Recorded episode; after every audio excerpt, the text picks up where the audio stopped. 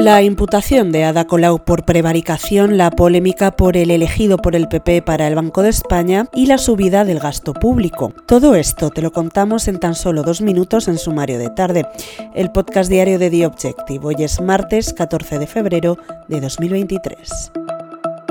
La alcaldesa de Barcelona, Ada Colau, deberá comparecer a finales de marzo como imputada ante la jueza que investiga si cometió los delitos de coacciones y prevaricación al sancionar al fondo de inversión Bauras por haber intentado desahuciar a familias vulnerables del edificio Bloc Llavors, sin ofrecerles antes alquiler social. Lo ha anunciado la propia Colau en rueda de prensa este martes, en la que ha informado de que la audiencia de Barcelona ha ordenado al juez que la cite a declarar tras reabrir la causa en abril de 2022, cuando ordenó investigar a la alcaldesa después de que la causa fuera desestimada por el juez por falta de indicios.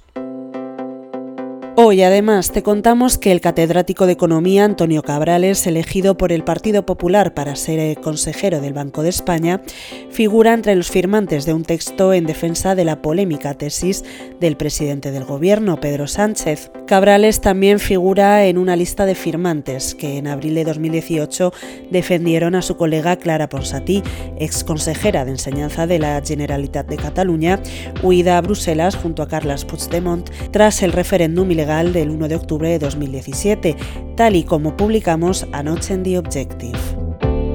Para terminar, hoy te contamos además que el gobierno de Pedro Sánchez sorteó la recesión técnica de 2022 con la mayor subida de gasto público de la serie histórica, plasmada en la estadística del INE, y lo hizo con un incremento de hasta 16.000 millones de euros entre el tercer y el cuarto trimestre, una subida jamás vista en los valores registrados por el Instituto Nacional de Estadística desde 1995.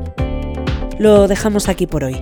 Recuerda que tienes estas y otras muchas noticias siempre en abierto en theobjective.com. Volvemos mañana.